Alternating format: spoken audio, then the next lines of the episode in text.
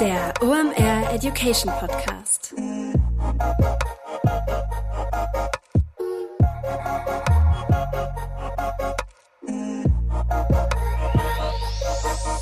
Es ist mal wieder Montag, Zeit für eine neue Folge OMR Education. Mein Name ist Rolf Herrmann. Ich bin der Chefredakteur der OMR Reports. Richtig cooler Besuch heute hier aus Berlin, denn Daniel Levitan ist wieder zu Gast. Der ist Gründer des AdsLab da und wir reden über Performance Creatives. Eine klare Hörempfehlung für diese Episode für alle, die Social Media Ads schalten und da logischerweise auch Geld für ausgeben. Denn Performance Creatives sind ein richtig guter Weg, das zu machen. Warum und warum das für dich in Zeiten von iOS 14 besonders relevant ist als Online-Marketer. Das verrate ich euch gleich. Jetzt erstmal der Präsenter der heutigen Episode. Heute dabei Moin AI. Wenn ich Online-Shopping mache, freue ich mich eigentlich jedes Mal, wenn ich irgendwo so ein Chatfeld finde. Denn häufig findest du mal nicht, musst du Versandkosten zahlen, wie lange sind die Lieferzeiten? Das ist eben so eine blöde Frage. Und da finde ich es richtig cool, wenn dafür so ein Chatfeld da ist. Mag ich mittlerweile viel lieber, als wenn ich einen Telefonsupport angeboten bekomme. Und dann kann man da einfach mal schnell seine Frage loswerden. Das geht nicht nur mir so, sondern ist echt ein Conversion Booster im E-Commerce. Und dafür ist Moin AI die perfekte Lösung. Denn Moin AI ermöglicht es dir, einen KI-basierten Chatbot in deinem Online-Shop oder auf deiner Website zu integrieren. Das Coole ist, dass das Ding lernt auch selbstständig und äh, wird also immer besser mit jedem Kunden, der da durchläuft. Und das kannst du dann auch noch an Tools wie HubSpot, Zendesk oder Any's anbinden. Du hast also einen 24-7 Kundensupport auf deiner Seite laufen, ohne dafür einen Mitarbeiter oder jemand eine extra Ressource abzustellen. Wenn du dir mal im Detail angucken willst, wie das funktioniert und das würde ich dir echt empfehlen, denn wir nutzen das selber und das ist richtig cool. Dann geh mal auf moin.ai slash OMR. Da gibt es ein spannendes Webinar, was du dazu anschauen kannst. Und dann guck mal, ob ja, ich dann demnächst mit deinem Chatbot auf deiner Seite spreche.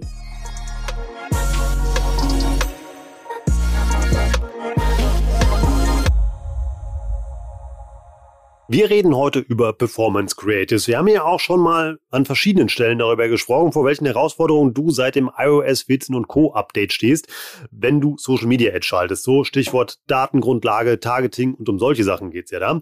Performance Creatives sind ein richtig smarter Weg, damit umzugehen. Warum? Die Theorie von Daniel ist relativ simpel. Er sagt, Schöne Creatives bringen dich halt nicht weiter, wenn die keiner sieht. Guck doch mal, welche deiner Creatives besonders gut performen und mess mal, warum das funktioniert und optimiere so lange weiter, bis du halt dann das perfekte Creative hast. Also eigentlich Performance-Marketing-Ansatz, den der auf seine Social-Media-Ads überträgt. Das ist eigentlich nicht neu. Was daran revolutionär ist, ist, wie der das macht. Der arbeitet nämlich unglaublich eng dafür mit seinen Grafikern zusammen und die ballern dann halt ohne Ende Creatives raus und optimieren dann auf diese Erfolgsfaktoren. Was das auch zur Folge hat, ist, dass so komplexe großen Kampagnen, Targeting, Personas, solche Sachen werden dann zunehmend unwichtiger. Und wir haben das mal überschrieben mit der Skalierbarkeit von Kreativität. Richtig spannende Episode. Also bei dem Gespräch ist bei mir wirklich sowas im Kopf eingerastet und hört euch das wirklich an, wenn ihr Social Media Ad schaltet. So, wir starten rein in die Episode Performance Creatives mit Daniel Levitan. Viel Spaß.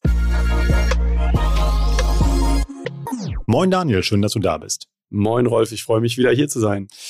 Du hast ein richtig fancy Thema mitgebracht und zwar Performance Creatives, hast du gesagt, mhm. sollten wir mal drüber reden. Ja. Ich habe sofort angebissen. Erstmal kann ich den Begriff vorher noch nicht und dann mhm. haben wir kurz drüber geredet und das klang echt spannend. Aber ähm, bevor wir jetzt wieder ins Detail gehen, in guter alter OMR Education Tradition, wer bist du, was machst du da und warum ist es mit dir eine saugute Idee, über Performance Creatives zu reden? Ja, ich bin Daniel. Ich äh, widme mich dem Thema Facebook Advertising, Facebook Marketing, Instagram, TikTok tatsächlich schon seit über zehn Jahren ähm, und habe angefangen bei MyDeals und den Urlaubspiraten das ganze Thema, also tatsächlich mehr Community Management, aber auch Social Media Advertising anzugehen. Wurde da quasi groß in dem Thema und bin dann zu Eventbrite gegangen, kennt vielleicht auch die einen oder anderen, war da vier Jahre für das Performance Marketing zuständig und dann kam ich auf die völlig verrückte Idee, ich mache mich doch einfach mal selbstständig und ähm, das Ganze hat nicht lange gehalten, weil ich musste dann, musste in Anführungsstrichen eine Agentur gründen dafür. Äh, wir sind mittlerweile zehn Leute in Berlin und widmen uns dem Thema Facebook, Instagram, TikTok, LinkedIn, Advertising und ähm, haben nicht nur jetzt, sondern schon länger, aber gesehen, dass natürlich Creatives ein riesiger Hebel sind für das ganze Thema äh, Facebook und Instagram, TikTok Advertising und ähm, haben gemerkt, dass es ganz oft an einem System fehlt. Also ganz oft gab es kein System wir hoffen, wir haben jetzt ein echt cooles System dafür entwickelt, um wirklich zu schauen, wie kann man Creatives skalieren? Also was muss ich machen, um Creatives so einzusetzen, dass ich nicht nur einfach, und das ist, dann nehme ich auch wahrscheinlich wieder ein bisschen was vorweg, äh, einfach nur Creatives immer wieder ein nach dem anderen quasi teste und sage, hat nicht funktioniert, nächstes Creative, nächstes Creative und so weiter, sondern sage, okay, ich muss ja genau verstehen, warum hat es nicht funktioniert, was mache ich jetzt? Also wirklich skalieren oder den anders, also andersrum gedacht, vielleicht mal positiv gedacht, was hat funktioniert und was mache ich jetzt, um noch besser ähm, oder noch mehr Performance rauszuholen aus dem Creative. Können wir das irgendwie definieren, Performance Creatives, mal, damit wir jetzt mal alle abholen? Ja, ich glaube, ganz banal gesagt heißt es einfach, ähm, ein Creative muss natürlich schön sein, aber es reicht nicht, um zu performen. Also ein Creative muss am Ende performen. Das heißt, ähm, die Ziele erreichen im Facebook Advertising beispielsweise, die ich damit erreichen möchte. Das heißt, wenn ich sage, ich möchte meinen Umsatz steigern und habe dann ein Creative, das total cool aussieht, alle im Unternehmen feiern es und sagen, total toll, wie da unsere Marke rüberkommt und gucke dann bei mir im Shop und merke, ja, umsatzmäßig bringt das gar nichts und habe dagegen irgendein Stockbild äh, mit einer alten Frau, jetzt total blödes Beispiel, aber das bringt total den Umsatz und geht total ab, dann ist das ein Performance Creative, so blöd, blöd gesprochen. Also ich möchte ein Creative bauen, das die Performance bringt. Nicht nur, ich sag mal, Ziele erreicht, die davon weggehen. Also da geht es dann eher in Richtung, ja, äh, ich sag mal sowas wie Vanity, man sagt ja, glaube ich, Vanity Metrics dazu, mhm. also irgendwie Metriken, die ich schön finde ähm, und sagt, ja, 30 Leute fanden das schön, 40 Leute haben danach geweint. Nein, sondern tatsächlich messbare Performance KPIs, die dieses Creative mir, ähm, der, dieses Creative mir besorgen soll. Warum ist das für das Marketing heutzutage so wichtig? Ja, das können wir uns bei Apple bedanken, wahrscheinlich in allererst, zuallererst. Also eigentlich war es immer schon wichtig. Also der Hebel äh, Creatives ist jetzt kein neuer. Es war immer schon natürlich wichtig, was äh, für eine Kommunikation habe ich in dem Creative. Ist es hochwertig? Ist es nicht hochwertig? Ähm, was möchte ich damit vermitteln? Das war ja immer schon wichtig. Aber Früher konnte ich ganz schnell sehen, selbst bei jedem, also bei jedem Creative, was bringt es mir an Daten? Also konnte ich sehen, wenn jetzt diese Daten mehr und mehr wegfallen, dann muss ich mir noch mehr Gedanken darüber machen, was möchte ich mit dem Creative aussagen und muss das auch testen können. Und wenn ich jetzt beispielsweise mehrere Creatives gegeneinander teste und alle Daten, die danach folgen, würden wegfallen, würde ich ja nicht aufhören äh, mit Werbung. Ich würde ja trotzdem weiter Werbung machen und würde dann eher schauen, okay, ich muss quasi als Unternehmen verstehen, welche Botschaft, welches USP oder was auch immer möchte ich hier vermitteln und möchte das gegeneinander testen, um dann nicht nur herauszufinden, ähm, welches Creative performt am besten, sondern vielleicht sogar noch einen Schritt davor, welche Botschaft unserer Marke, welcher USP performt am besten. Also mit welcher Botschaft müssen wir als Marke auftreten oder auch Werbung schalten, damit wir wahrgenommen werden oder Abverkäufe erzielen oder was auch immer.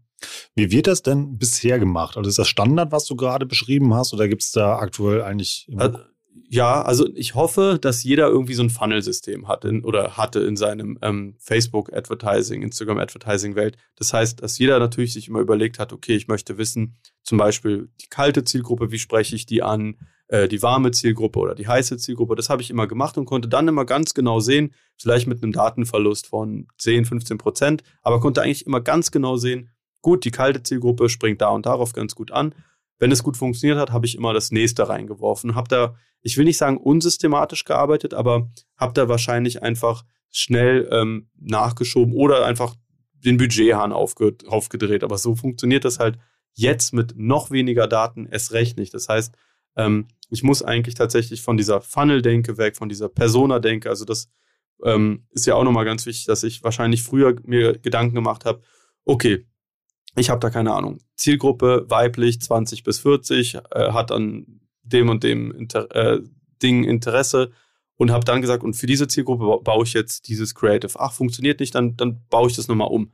Mittlerweile durch diesen Datenverlust hätte ich, sage ich, dreht man das Ganze und sagt, okay, ich gehe weg von dieser Persona-Denke und sage, hier ist mein Creative. Dieses Creative spricht auch nicht irgendwie die Zielgruppe Frauen zwischen 30 und 50 an, sondern dieses Creative spricht ein Pain, also so ein richtig, so ein Need oder ein Pain oder was auch immer dieser Zielgruppe an. Und das kann ja auch über Frauen von 20 bis 30 weg, äh, hinweggehen. Also es muss quasi nicht so, äh, wie sagt man, detailliert sein, sondern eher wirklich, dass ich sage, ich gehe jetzt dahin und spreche Leute an, die ähm, einen Pain verspüren, der nicht unbedingt nur, ja, das ist also so, so eine kleine nischige Zielgruppe anspricht, sondern es kann nur sowas sein wie Selbstverwirklichung oder sowas. Also wirklich, ich gehe größer und sage, wo kann ich als Marke tatsächlich mit einer Message rausgehen, mit der ich mehr Leute erreiche. Wäre ja dann so ein bisschen weg von diesem klassischen Online-Marketer-Mantra, erreiche deine Zielgruppe eher hin zu, ähm, ja, irgendwie maximiere deine Performance. Ganz genau. Also das ist, es ist mega interessant, weil wir tatsächlich früher gesagt haben, das funktioniert so und es funktioniert ja tatsächlich oder funktioniert ja auch tatsächlich so, dass ich mir eine Persona überlegt habe. Ich habe die Persona ganz genau definiert. Ich habe ja am besten noch irgendeinen Namen gegeben. Das ist Clara, Clara ist 20 etc. Und habe ja auch die Möglichkeiten auf Facebook beispielsweise diese Clara, die ich mir da gerade definiert habe, ganz zielgerecht anzugehen.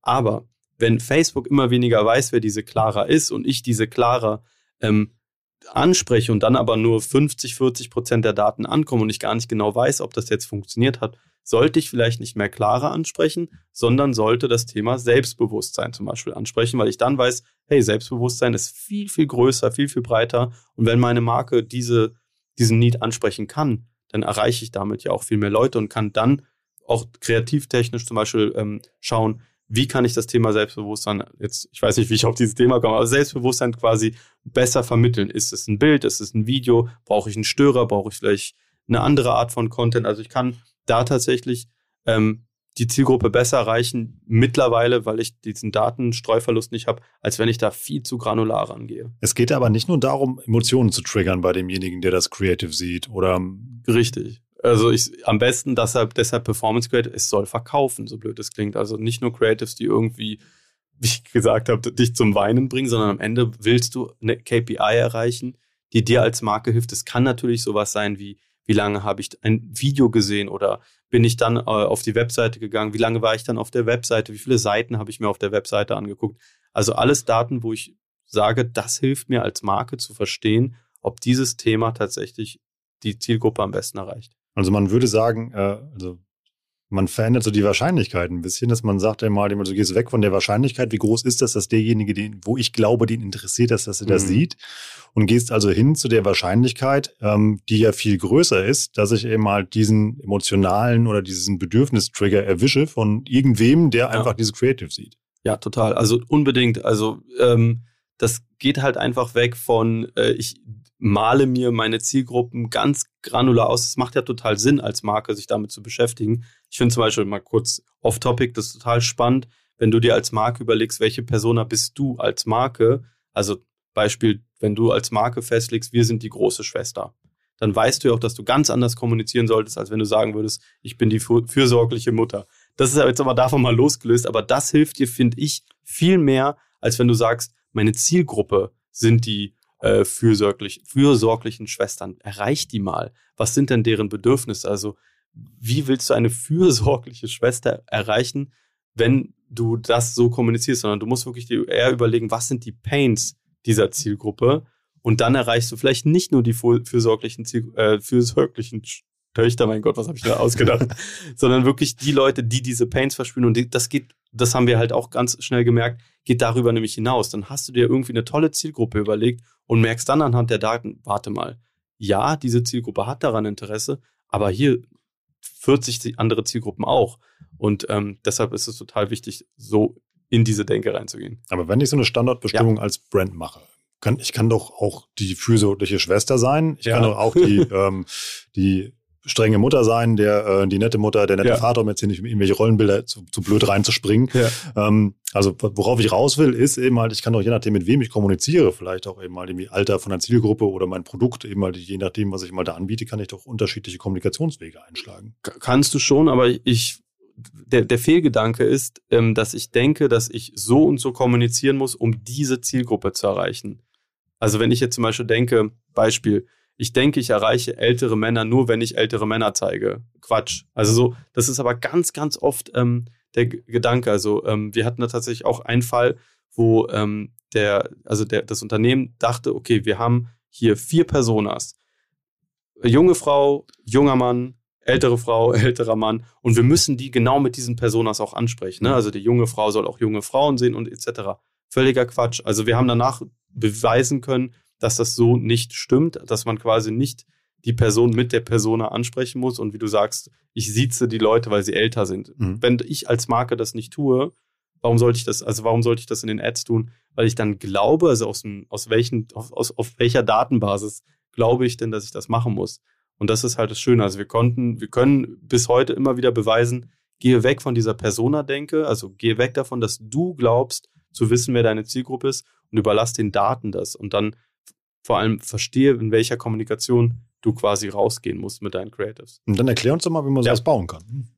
Ja, wie, wie baut man das? Also wir, wir haben dafür intern so ein System entwickelt, das nennt sich Creative Matrix und um das zu bauen, brauchst du eigentlich als Schritt eins erstmal ein Verständnis dafür, was sind die Bedürfnisse, die dein Produkt quasi befriedigt, was sind die äh, Schmerzen, sage ich mal, die dein Produkt äh, auch löst, etc. Und da haben wir, das nennt sich also quasi so ein Brand-Script, das heißt, wir bauen eine Geschichte auf, die deine Brand erzählt. Das heißt, wir überlegen uns, wer ist der Held oder die Heldin deiner Geschichte, ähm, welche Probleme hat äh, diese Zielgruppe etc. Also wir machen so eine ganze Heldenreise quasi durch.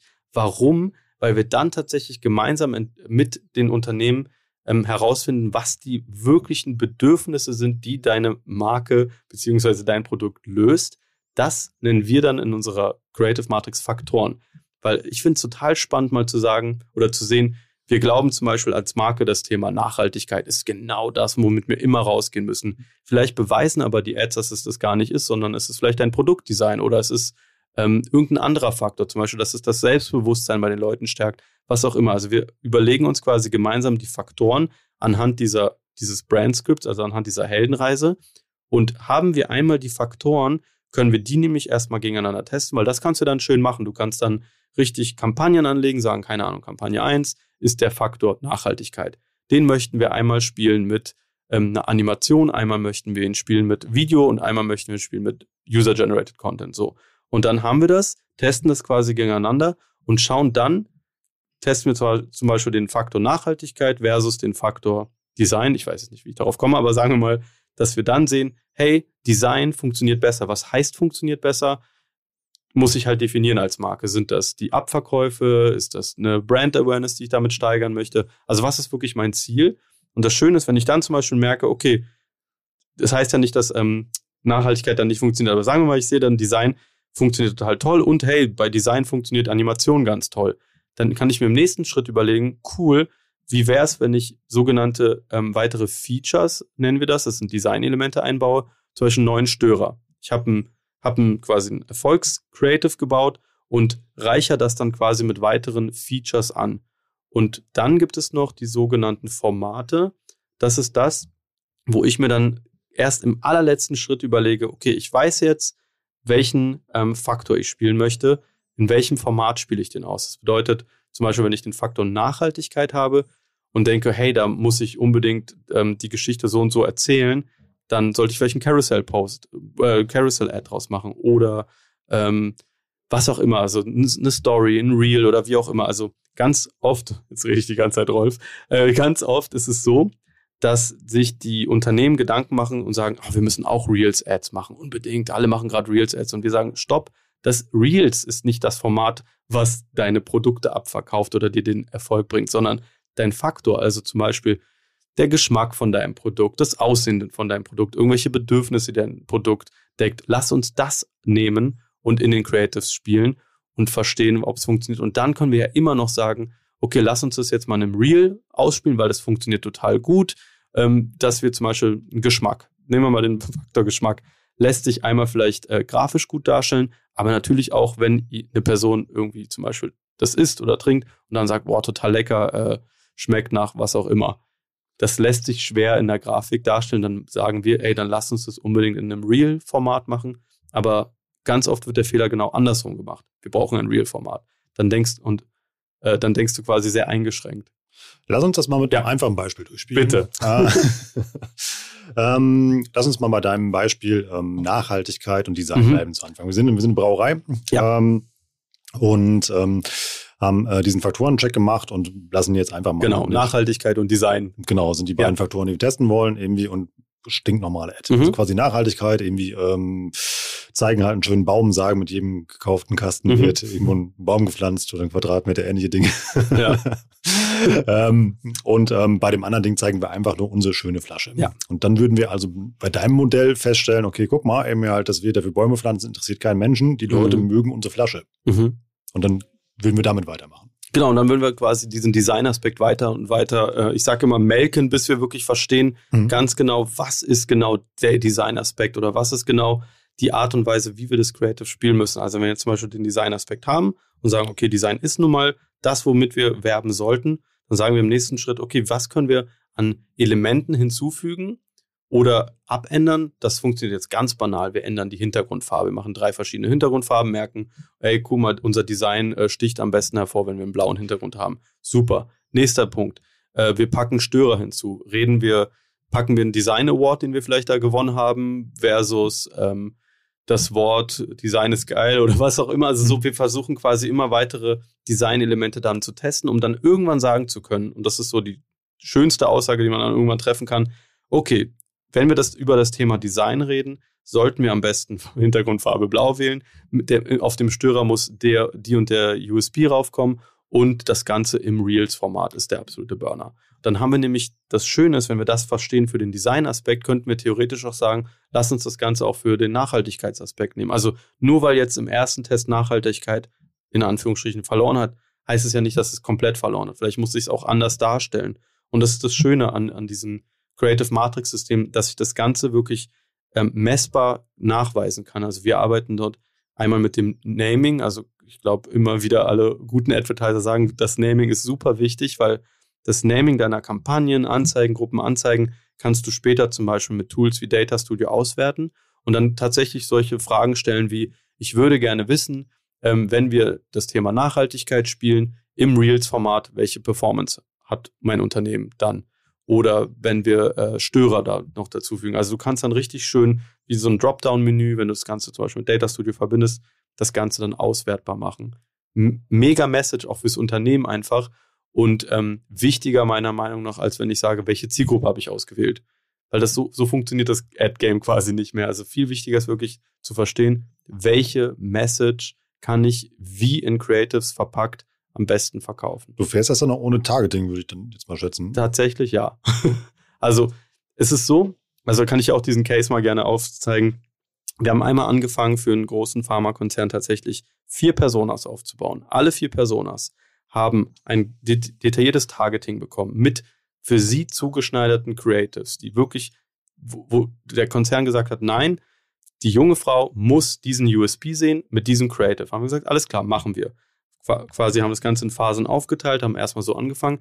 Und in der allerletzten Phase haben wir irgendwann gesagt, gut, jetzt öffnen wir das Ganze und sagen, es gibt quasi keine Persona mehr, es gibt nur noch Open Targeting und ähm, die USPs ähm, zeigen einfach allen. Also quasi, wir, wir schmeißen quasi die USPs einfach so aus dem Fenster oder in diese Facebook-Werbewelt und lassen die Zielgruppe selber mal schauen. Also nicht, dass wir entscheiden, sondern selber soll quasi der USP gefunden werden. Und dann hat sich gezeigt, weil auch das ist das Schöne an Facebook, dass du ähm, entweder sagen kannst, okay, ich gebe zum Beispiel jedem USP das gleiche Budget oder ähm, mit Kampagnenbudget kannst du zum Beispiel auch sagen, dass ähm, Facebook entscheiden soll, welcher USP das meiste Geld bekommen soll anhand der besseren Ergebnisse.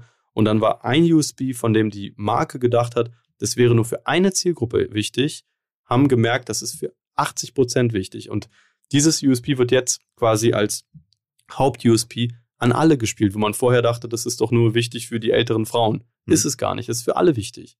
Genau. Macht ja voll Sinn zu dem, was du eingangs ja erklärt hast. Also wenn es ja wirklich immer darum geht, jetzt immer halt irgendwie äh, ein Problem zu lösen, Emotionen mhm. erzeugen, also irgendwie, also was in dem Betrachter auszulösen, das dann ohne Targeting zu fahren. Weil ansonsten würde ich ja dies, das ja wieder voll einschränken. Genau, genau. Also es geht ganz klar in Richtung Data over Arguments. Also einfach, ich, wenn ich irgendwie mir überlege und anhand von irgendwelchen Bauchgefühl sage, das sind meine Zielgruppen und das haben wir früher immer schon so gemacht und früher haben wir immer nur so und so die Zielgruppen erreicht, ist egal. Bitte, bitte geh weg davon. Also hör auf, irgendwie in Personas zu denken, in Zielgruppen, sondern sag einfach, ich möchte ja in dem Sinne verstehen, welcher USP beispielsweise in dem Fall am besten verkauft. Und das war dann einfach total spannend zu sehen, dass auch für die Marke selber so ein richtiger Aha-Effekt kam, so, okay, krass, das, dieser USP, von dem wir immer dachten, das ist ja irgendwie relevant für die und die Zielgruppen, ist vielleicht unsere Kern-USP. Also das ist vielleicht, dafür stehen wir vielleicht als Marke auch. Weil du jetzt immer wieder von Zielgruppen sprichst. Also ja, ja. nimmst du dann dieses ähm, ähm, diese Gefühls-Ad nenne ich es jetzt einfach mhm. mal einmal, die du halt gefunden hast und nimmst die dann wieder auf ein konkretes Targeting und zeigst sie dann ähm, in verschiedenen Versionen unterschiedlichen Zielgruppen oder lässt du die dann einfach weiter offen laufen? Nee, tatsächlich äh, lasse ich die wieder weiter offen laufen, aber gebe dann einfach immer weitere Konkurrenten dazu. Also wenn ich jetzt zum Beispiel weiß, ähm, dieses USB, dieser USB hat im Open Targeting gut funktioniert, dann gebe ich quasi weitere Design-Elemente dazu, dass ich einfach sage, wie kann ich das Ganze noch anreichern? Wenn ich jetzt weiß, hatte ich ja ne, mit dem Design, dass ich einfach. Mit Steuerern und sowas. Steuerern, einen Rahmen, es kann, oder, oder wie gesagt, dass ich einfach sage, hey, dann wissen wir doch jetzt, und ich finde das halt so spannend für die Marken, dass sie sagen, die können ja dann auch zum Beispiel ihre Influencer ganz anders briefen und sagen nicht, äh, hier sind fünf USPs, such dir einen aus, sondern sagen, nee, das ist unser USP, bitte sprich den an, weil den finden wir wichtig. Und vorher war es halt noch, so war es tatsächlich, dass dann die Marke gesagt hat, du bist eine ältere Frau, dann sprich doch du bitte über den USP. Ja. Und jetzt wissen sie einfach so, nee, ältere Frau spricht trotzdem über den USB, wo wir vielleicht dachten, dass der nur für junge Männer interessant ist. Nö, ist er nicht. Hm, krass, weil die Konsequenzen das hat. Also das Wahnsinn. Ja. ja. genau. Und das kannst du halt, das ist das Schöne. Und du kannst es halt mit Daten belegen, dass du sagst, hier, die Daten zeigen das doch. Also warum erzwingst du quasi eine Botschaft, die gar nicht äh, datenbasiert gut ist für dich? Und äh, das war halt äh, mega Learning auf jeden Fall. Heißt also, die, die Excel-Fans feiern deinen Ansatz ja. und die Designer sind gelangweilt. Nee, ach, gar, ach gar nicht. Ich habe eher die Erfahrung gemacht, dass ein Designer tatsächlich das cool findet, dass er, wenn er ein Design gemacht hat, auch irgendwie so ein Output bekommt oder auch ein Feedback, weil das, die Daten geben ja auch ein Feedback darüber, dass deine Arbeit irgendwie honoriert wird, wird. Keine Ahnung, mit Umsatz oder was auch immer oder Reichweite, dass die einfach sehen und sagen, ach, wie krass, das hat funktioniert, voll cool.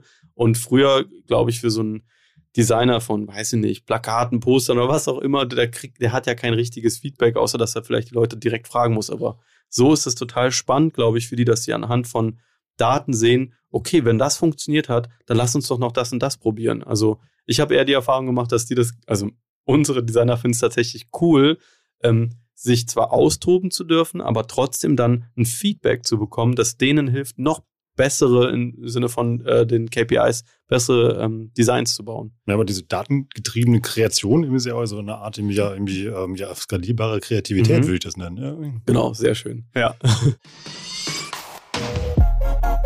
Kurze Unterbrechung, danach geht's weiter. Kleine Quizfrage, wie viel Kaffee trinkst du am Tag? Ich ungefähr einen Liter. Ähm, wenn du dafür Hilfe brauchst, habe ich ein richtig gutes Hilfsmittel für dich, denn Saeco hat eine neue Kaffeemaschine rausgebracht und zwar die fortschrittlichste Espressomaschine, die die jemals gebaut haben.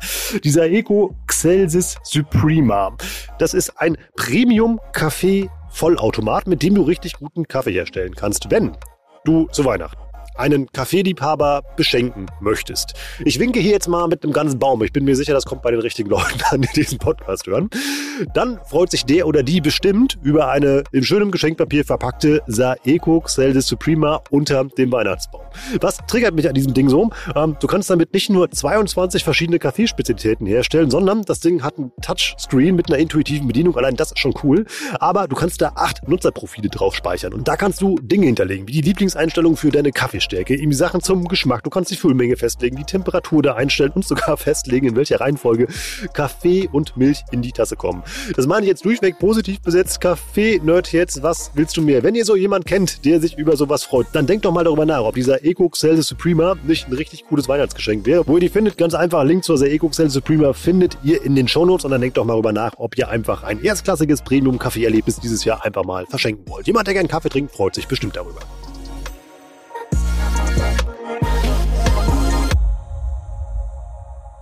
Erzähl noch mal was über diesen User-Generated Content. Mhm. Ähm, du hast eben gesagt, es können auch nur Hände sein. Der User-Generated Content würde ich jetzt denken, quasi mal meine Brauerei quasi, ja, mal, ja. du postest dich jetzt mit dann, meiner Flasche ja. am Strand. Irgendwie, das wäre für mich jetzt User-Generated Content. Siehst du aber anders. Ne? Ja, ich habe, also es ist echt witzigerweise auch bei uns gerade intern, dass wir gerade überlegen, wie, wie kann man User-Generated Content nochmal unterschiedlich definieren, weil für mich ist aktuell auch User-Generated Content wenn ich jetzt irgendein Produkt nur mit den Händen zeige und dann irgendwie vielleicht auspacke, also so ein Unboxing, ist ja auch ein User-Generated Content, ohne dass ich mich sehe oder ohne dass der User die Person sieht. Er sieht ja nur die Hände, die das vielleicht auspacken und dann irgendwie drauf zeigen. Dann ist User-Generated Content ja auch etwas, wo vielleicht nur ein Voice-Over ist oder ein Text-Overlay. Wir haben gerade, das ist wirklich ganz, ganz aktuell ein Beispiel, wir haben ganz viele, ähm, wir haben so einen kleinen Pool an äh, äh, also Testimonials, die wirklich für uns äh, dann auch Produkte testen oder auch darüber sprechen in die Kamera. Und ich, tatsächlich, ich habe einfach mal gesagt, warum machen wir nicht so eine Ad, wo wir das Produkt, weil das Produkt ist besser als ein Standardprodukt. Ich darf jetzt nicht sagen was, aber ich zeige quasi einmal mit dem Finger auf meinen Desktop und zeige das Standardprodukt, mach so, uh, uh, also es gibt so ein, so ein No, Yes, gibt es halt so einen schönen bei TikTok so einen Sound und ich mache dann No, dann zeige ich das Produkt, das beworben wird, Yes und das kommt die ganze Zeit in Dauerschleife. No, Yes, No und das ist aktuell das bestlaufende Creative Performance Creative. Das funktioniert besser als tut mir total leid für diese ganzen Testimonials, ja. weil die wirklich tolle, tolle Inhalte geliefert haben. Und mein hässlicher Finger, der einfach nur auf dem Desktop Ja und Nein macht, liefert aktuell die besten Ergebnisse.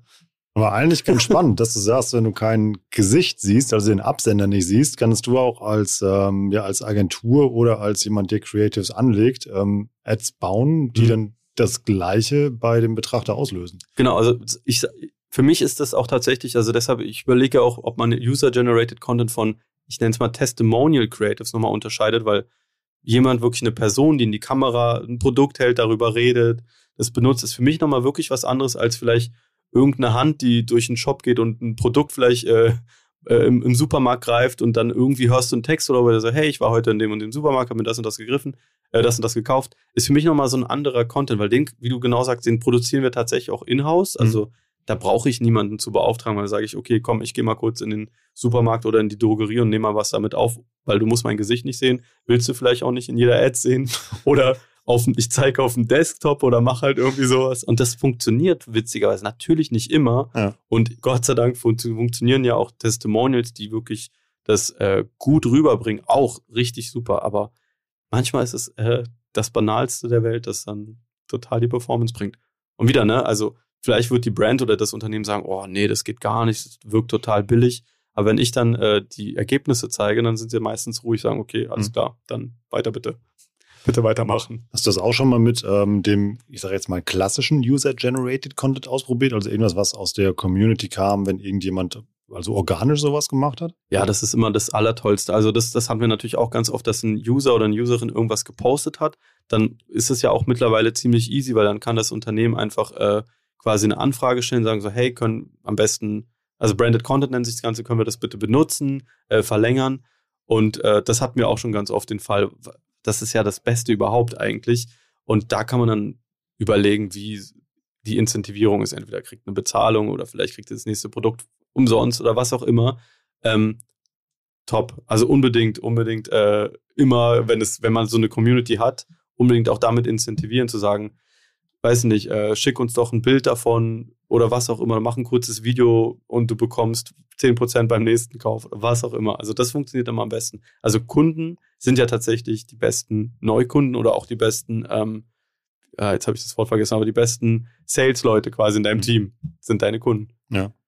Ähm, und das schmeißt du dann auch durch diesen ähm, äh, ja, Best Creative Ermittlungskanal, äh, Funnel oder wie man es auch nennen will, was du da gebaut genau, hast. Genau, das wäre für mich dann auch, da würde ich natürlich auch genau, weil wir schauen immer, dass wir, wir wollen nicht einfach nur, dass wir ne, ne, auch einen User-Generated Content haben und sagen, puh, in diesem User-Generated Content spricht die Person irgendwie über 17 Faktoren, also 17 quasi USPs. Es geht nicht. Hm. Das heißt, wir versuchen, dass selbst der User-Generated Content so aufgebaut ist, dass wir sagen können, alles klar, hier ist schon das und das Thema im, im Fokus. Und da fällt mir auch nochmal eine ganz spannende Geschichte an. Wir hatten ähm, ein Produkt, wo der Unternehmer, also der das Produkt oder das Unternehmen gegründet hat, gesagt hat, dass dieser Faktor ist für uns nicht wichtig. Und zwar war das der Faktor tierversuchsfrei. Das stand auf der Verpackung. Er meinte, ja, das habe ich muss, habe ich halt draufgepackt, weil machen halt alle. Mhm. Ich so, ja gut. dann haben wir User, Userinnen gefunden und haben da einfach gesagt, so kannst du mal sagen, wenn du so auf die Verpackung guckst, was du äh, spannend findest. Und meinte sie, ja, tierversuchsfrei finde ich ganz wichtig. Dann, dann rede doch mal darüber. Und witzigerweise ist heute dieses tierversuchsfrei der zweitwichtigste USP dieser Marke. Also wir spielen ihn jetzt immer noch. Ja. Und das hat der Unternehmen oder also das Unternehmen selber wusste das nicht. Für die war das einfach so ein Hygienefaktor. So, ja, das packen wir halt immer rauf. Und scheinbar setzen sich aber mit dieser Message gegenüber anderen äh, Mitbewerbern ab. Spannend. Das, voll. Also, vor allem, du kannibalisierst ja so, so ein ja, so ein paar Sachen, die man ja klassisch macht. Also du, hm. du willst das ja so ein bisschen gerade in der, in der Marktforschung, dass du sagst, ja, geht vielleicht auch mit direkt mit dem, mit dem Adset, was du ja machst, hm. Marktforschung zu machen, was funktioniert. Ähm, ja, klassische Marketer würden auch sagen, das mache ich anders. Ja. Aber es ist gerade ganz viel zum Nachdenken, was du hier mitgebracht hast. Total witzig, dass du sagst, weil ich habe jetzt auch mit einer Kundin gesprochen, die auch meinte, ähm, Daniel, wir überlegen gerade, ob wir auch noch Marktforschung brauchen. Wir können doch alles immer mit euch testen. Meinte ich, ja, unbedingt. Also es ist vor allem ja auch echt günstig. Also wenn du jetzt Facebook-Ads vergleichst mit irgendeiner großen Marktforschungsanalyse, die du da vielleicht in Auftrag gibst, natürlich ist, ich will es nicht vergleichen, aber theoretisch kannst du auch sagen, Daniel, äh, wir wollen jetzt gerne mal für unser Produkt herausfinden, ob das oder das bei der Zielgruppe besser ankommt. Und dann überlegen wir uns KPIs und das kann halt auch wirklich weg vom Umsatz sein, sondern wir haben jetzt auch ähm, ein Projekt, wo es ähm, wichtig ist, dass wir die Leute, die dann auf die Webseite kommen, auch lange dort draufbleiben, dass wir damit quasi erkennen, dass dort ein Interesse ist an dem Thema. Und dass wir sagen, okay, das Creative muss also nicht nur dafür sorgen, dass die Leute schön klicken, günstig, nee, das bringt, das reicht uns nicht, sondern wir brauchen die Leute, die wirklich sich mit dem Thema auseinandersetzen und wollen dann schauen, welches dieser Themen ist es an, am Ende, mit dem sie sich am, am längsten auseinandersetzen. Und das musst du halt definieren. Also das kann die Videolänge, die geschaut wird, der Ad sein, aber halt, wie gesagt, da haben wir gemeinsam definiert, es ist die ähm, Seitenanzahl, die quasi nach der Seite, auf die ich die Leute dann über die Ad bringe, äh, ist, plus die Dauer auf diesen Seiten. Und es ist mega spannend, dass wir dann gemerkt haben, dass ein Thema total die Leute anscheinend so in den Bann zieht, dass sie da über eine Minute auf den Seiten verweilen versus irgendwie zwölf Sekunden bei dem anderen Thema. Super spannend. Und das ist ja mit Facebook-Ads tatsächlich für ein paar, ein paar Euro möglich. War richtig spannend. Habt ihr dabei auch schon mal festgestellt, irgendwie bei einem Case, dass ihr dann auf einmal, wenn ihr diesen ähm, diesen äh, Advertising-Ansatz verändert habt, ähm, auf einmal neue Käufe erreicht habt, also neue Käuferzielgruppen, die der äh, Hersteller wahrscheinlich gar nicht so in seinem Targeting vorher gehabt genau. hätte? Also das war das Beispiel mit dem Tierversuchsfreitag. Denkst du ja gleich an eine, also da, da geht es um ein Zahnpflegeprodukt tatsächlich mhm. und da ähm, geht es um weiße Zähne, kann ich jetzt einfach mal sagen weiß ja immer noch nicht, welche Marke. Und da ist das Interessante halt tatsächlich, dass Tierversuch. Mit der Zahnarztfrau wahrscheinlich. Nee, nee. und da denkst du halt im ersten Moment, okay, den Leuten ist halt wichtig, das Aussehen ist ja auch tatsächlich, ist Beauty natürlich der Faktor Nummer eins. Aber Faktor Nummer zwei ist einfach wahrscheinlich bei diesem Produkt, ich möchte wissen, wie das Ganze produziert wurde. Und es wurde tierversuchsfrei produziert. Es ist vegan. Es ist halt alles, wo tatsächlich gefühlt eine andere Zielgruppe drauf anspringt, als jetzt jemand, der sagt, ich möchte schöne Zähne haben und bei meinen Freundinnen und Freunden äh, einfach für, für, Aufmerksamkeit zu sorgen oder auf der Straße. Nein, es gibt auch die Zielgruppe, die sagen, ach krass, okay, tierversuchsfrei, dann äh, beschäftige ich mich mal damit. Und vielleicht war für mich das Thema nie so wichtig, aber in Kombination mit tierversuchsfrei ist es etwas, was ich mir auf jeden Fall angucke. Und in meiner Welt ist es halt so, das haben wir auch schon, das sind wir auch gerade dran, das zu besprechen, ändert sich dadurch auch vielleicht das Packaging, die Botschaft, alles. Also wenn tierversuchsfrei so ein wichtiger Faktor wird für dich, dann denkst du dir auch als Marke ganz anders, als wenn du sagst, wir sind so ein Beauty-Produkt. Dann gehst du ja gleich so in Richtung, ne, weiß ich nicht, braune Verpackung statt irgendwie weißer Verpackung. Wie auch immer, du kannst dann tatsächlich als Marke dich weiterentwickeln. Theoretisch könntest du ja dann auch aufgrund der Daten dann ja sogar eben halt verschiedene Packagings fürs gleiche Produkt Richtig. anbieten, um damit eben halt unterschiedliche Käufer zu erreichen. Total. Oder andere Produkte, andere, also komplett anderes Design und einfach sagen so, okay, wir haben jetzt ein neues Produkt, das, ist, das unterscheidet sich nochmal von dem Produkt, mhm. in dem es halt nochmal andere Sachen kann, die das andere, alte Produkt nicht konnte. Cool, also speziell auch bei Nahrungsmitteln kann ich mir super vorstellen. Unglaublich, ja, oder? Also, dass du denkst, okay, guck mal, ja, das kauft jetzt mal der gesundheitsbewusste äh, Sportler ja. vielleicht eben halt, dann hast du immer noch eine Verpackung, die war irgendwie, ähm, ähm, die besonders immer die Männer vielleicht Rasierschaum, glaube ich, ist auch immer so ein gutes Beispiel, mhm. wo du halt denkst, quasi, guck mal, eben halt irgendwie der Rasierschaum irgendwie ähm, für, äh, für Männer, glaube ich, wird zum Großteil von Frauen gekauft, habe ich ja, irgendwo gehört, weil, weil er günstiger ist als der für Frauen. Ja, eben Halt irgendwie. total. Also du passt ja dann, kannst dann alles anpassen und das kann ja erstmal ganz einfach sein wie die Landingpage. Also du musst ja nicht gleich deine Verpackung, dein ganzes Produkt ändern, aber du kannst erstmal die Landingpage anpassen im ersten Schritt. Und, oder das, die, die, ne, also alles. Es, es macht halt echt Spaß. Also vor allem finde ich, für mich ist immer der Aha-Effekt, dass die Marken danach auch immer selber sagen, ja, krass, hätten wir nicht gedacht. Also haben wir, haben wir so nie gewusst und bedanken sich dann auch richtig, mhm. sagen, also, das ist total toll, weil sind wir so nie drauf gekommen. Smart, was mein Kopf fordert hier. Das ist echt. Ja, sehr gut, sehr, soll er.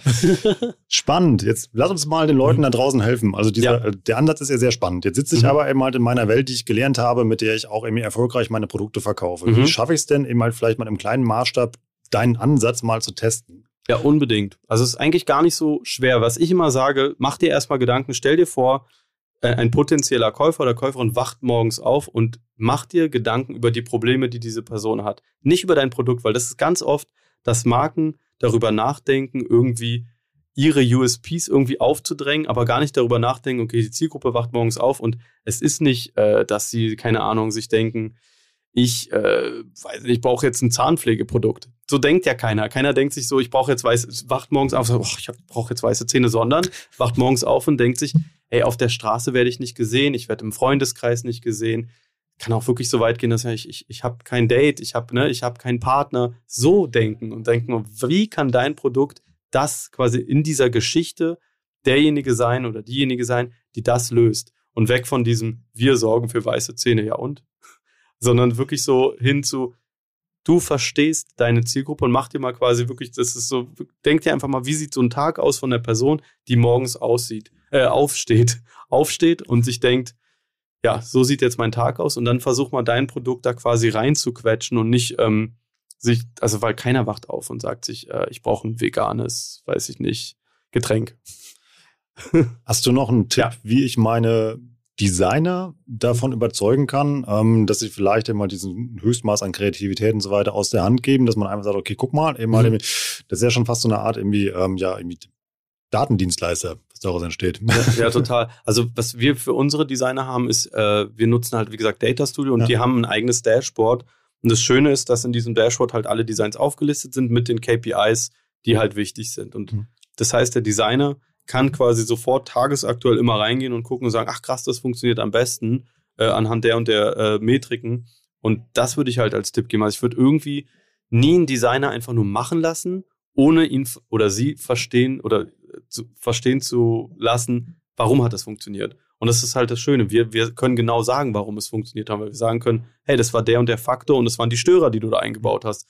Und bei uns ist dann, also bei unseren Design kommt dann immer halt eher so Freude auf, sagen, echt die Störer? Okay, krass, warte mal, dann, dann überlege ich, überlege ich mir jetzt noch das und das. Mhm. Ähm, und ja, vor allem auch so, so Zahlen zu zeigen, zu sagen, so guck mal, es hat eine Million Menschen erreicht, dein, dein Creative. Cool und äh, für den und den Umsatz gesorgt. Also bei, ich glaube, dass Designer das gar, ganz cool finden und nicht einfach nur irgendwas produzieren. Ich glaube, kein Mensch will was produzieren und dann einfach aus dem Fenster schmeißen und dann sagen, ja, mal gucken. Sondern will eigentlich immer gerne ein Feedback haben. Ja. Und das äh, kann man halt damit erreichen. Also so, ja, so Transparenz und Kommunikation immer zwischen den einzelnen Gewerken, die an so einer Kampagne arbeiten. Genau. Und, ja. Genau, also wir haben ja auch immer so, so kleine Taskforce. Also bei uns muss selbst, also immer muss ein Designer mit dabei sein, weil äh, der muss das verstehen und äh, das hilft allen. Weil der Designer bringt ganz andere äh, Wissen, einen ganz anderen Wissensstand rein als der Advertiser, als der Brandmanager, was auch immer. Und das macht halt total Spaß, weil dann einfach äh, da so viel entsteht und deshalb hatte ich, ähm, weiß ich nicht, was gesagt also diesen Creative Matrix System, bei uns ist es so, du musst quasi da durch als Marke. Mhm. Du musst mit uns durch diese Creative Matrix und da sitzt immer ein Strategiemensch, das ist man meistens ich, ein Advertiser und äh, ein ähm, Designer mit dabei und dann gemeinsam erarbeiten wir das alles, um genau dafür zu sorgen, dass der, dass die Marke mal ein bisschen wegkommt von diesen, äh, weiß ich nicht, wir sind das, wir sind das, wir sind das, sondern wirklich hin zu, welche Probleme lösen wir eigentlich als Marke und vor allem auch weg von diesem, das sind unsere Zielgruppen, weil das stimmt meistens. Also ganz oft haben wir schon gemerkt, so, mh, hm, gut, das denkst du, das sind deine Zielgruppen, lass uns das doch mal erstmal validieren und am Ende hat es ganz oft auch schon nicht gestimmt.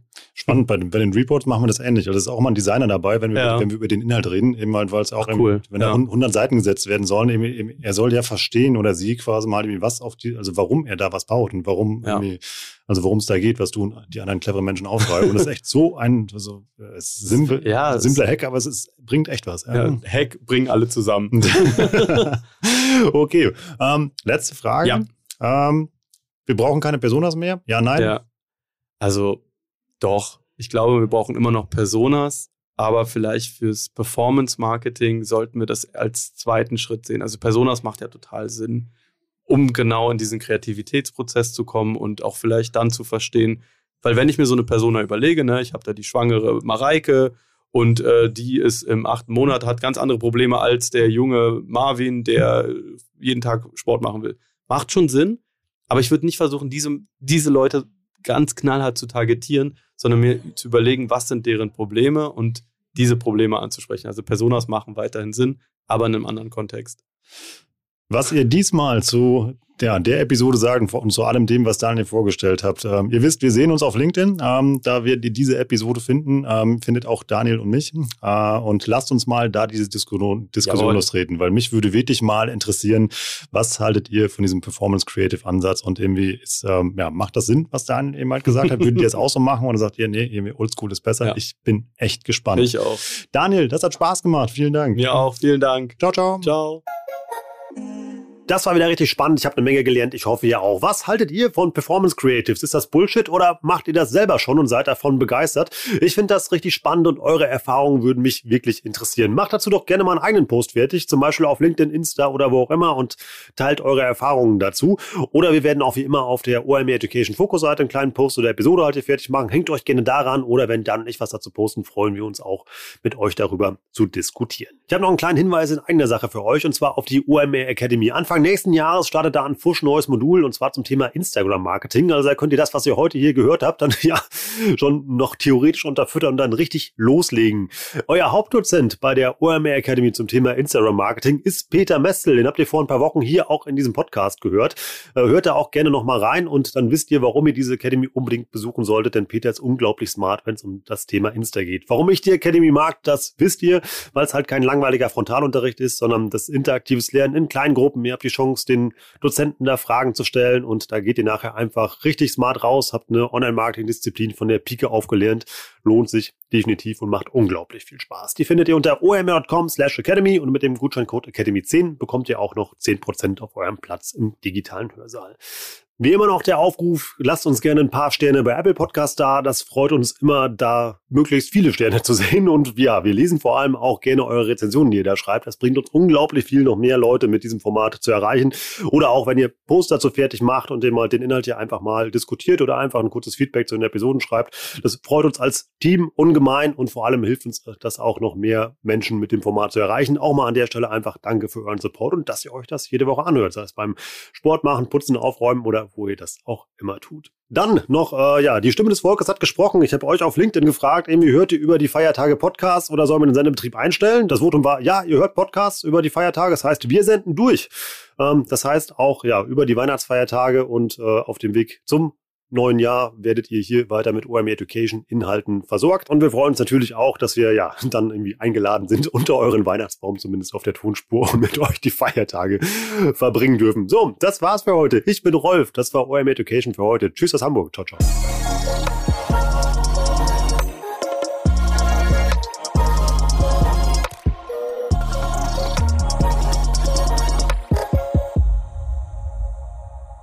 Dieser Podcast wird produziert von Podstars bei OMR.